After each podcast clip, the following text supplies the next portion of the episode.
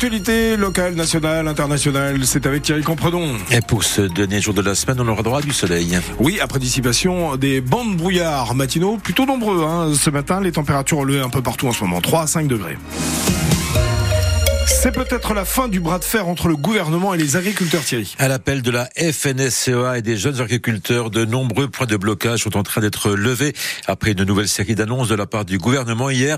Mais il reste encore des irréductibles. La Confédération paysanne appelle à poursuivre le combat sur le terrain. Une manifestation d'ailleurs prévue ce matin devant le magasin Leclerc à Pusé en Haute-Saône. Et puis il y a ceux qui souhaitent continuer de rouler vers Paris. C'est le cas notamment de Maxence, il est agriculteur du côté de Grès, toujours en Haute-Saône. On été, on était 15 tracteurs, on a su maintenant qu'on pouvait y aller. Maintenant, ce sera pas 15, ce sera 100, 150 tracteurs et ils vont jamais tout le monde mettre en garde à vue. On leur laisse croire qu'on abandonne, qu'on recule, sauf qu'au final, c'est pas le cas du tout. toujours pareil, il faut en discuter un peu avec les gars. Bon, ben, ce qu'ils comptent faire, quoi, s'ils en ont marre, parce qu'au bout d'un moment, on... eux, ils dorment euh, pas beaucoup, je dors encore moins, donc on, va dire qu'on commence à être fatigué, mais rien nous énerve. Donc au final, euh, c'est se poser la question est-ce qu'on rentre pas un coup sur reposer, et qu'on remonte pas, on fait pas un gros cortège, et on remonte pas en force ou voilà, on, est en train de se, poser la question. Je me pose la question, je leur en parle et je, vois ce qu'ils en pensent. il y en a qui veulent euh, rentrer mais qui pourront pas revenir, il y en a qui voudront pas rentrer. Moi, je peux pas laisser des gars euh, que j'ai emmenés jusqu'à Ringy, je peux pas les laisser dans la nature comme ça sans rien. Euh, en leur disant maintenant vous débrouillez quoi. Et à noter que dans le territoire de Belfort, le préfet a annoncé hier une série de mesures en faveur des agriculteurs du département. Il autorise euh, les épandages dès maintenant sur les cultures de maïs, soit 15 jours avant la date prévue. Il promet également des simplifications administratives et un accompagnement adapté à chaque agriculteur de la part des services de l'État. Tous les détails sur francebleu.fr. Le préfet du département qui a reçu également hier une délégation d'enseignants. Des profs qui ont manifesté hier dans les rues de Belfort dans le cadre d'une journée nationale de grève. Plus de 300 enseignants mobilisés pour réclamer euh, de meilleurs salaires et conditions de travail, mais aussi pour défendre le service public.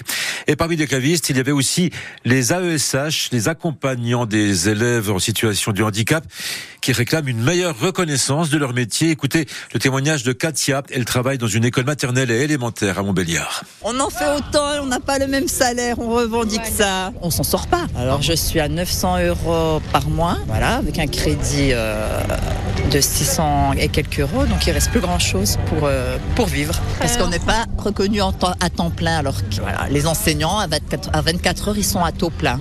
Nous, on fait 24 heures, on a une quotité de 62%, c'est pas normal. On nous balade de droite à gauche comme des pions, que des promesses, mais euh, pas tenues, que des paroles. On est fatigué. Bah, la santé, on prend un coup, le moral, et euh, c'est tout un tout. Hein. c'est le, le, psychique, euh, non, c'est oui, tout un tout. Avec aucune formation, oui, ça devient de plus en plus compliqué pour nous aussi. Et les syndicats d'enseignants qui réfléchissent à de nouvelles actions de grève et de manifestations, ce sera avant ou après les vacances de février. Toujours pas d'issue entre direction et syndicats de la branche gaz de General Electric à Belfort à propos des négociations salariales. La direction reste sur une hausse des salaires autour de 4%, une proposition nettement insuffisante selon les syndicats. France Bleu, Belfort-Montbéliard, il est 8h04. L'actualité sportive et d'abord le football, Thierry. Avec un match au sommet ce soir à bonal Sochaux reçoit le leader, euh, le Red Star, 19e journée de national.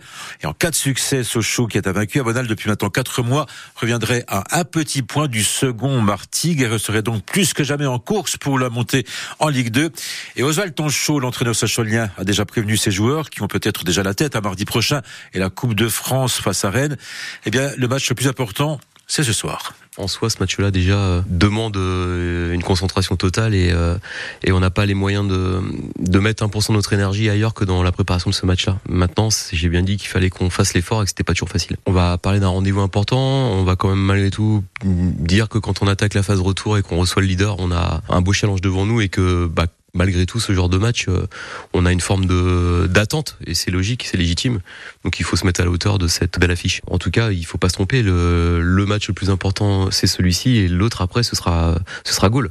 Celui du milieu, euh, il est plaisant, il est excitant, il est euh, il y a des c'est brillant, il y a des étoiles, mais en termes d'importance, c'est ce match-là le plus important. Et ce show Red Star, c'est ce soir à 19h30 à vivre dès 19h15 sur France Bleu, Belfort-Belliard avec au commentaire Effet Blanchard et notre consultant Stéphane Crusset. Et puis euh, Stéphane, est-ce que vous connaissez euh, cette musique et cet artiste? Ah bah oui Gio Evan. Exactement, Gio Evan, il est italien, comme vous le savez. Il, est, il sera euh, le parrain de la 37e édition du FIMU qui se déroulera du 16 au 19 mai prochain à Belfort. Un artiste très attachant, curieux des cultures du monde, qui incarne parfaitement les valeurs de ce festival, estime Julien Catus, le directeur du FIMU. On a un, un, très très beau parrain, je suis très content. On a un parrain qui est ouvert sur le monde, qui est ouvert artistiquement aussi, avec plein de projets différents. On a un parrain qui va chanter en italien, qui nous propose une pop des plus classiques.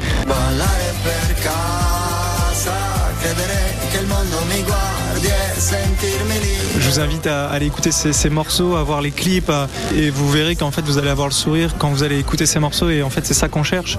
Et on a de la chance d'avoir beaucoup de candidatures qualitatives de groupes italiens parce qu'on les programme pas parce qu'ils sont italiens, mais parce qu'ils ont un vrai projet artistique à défendre.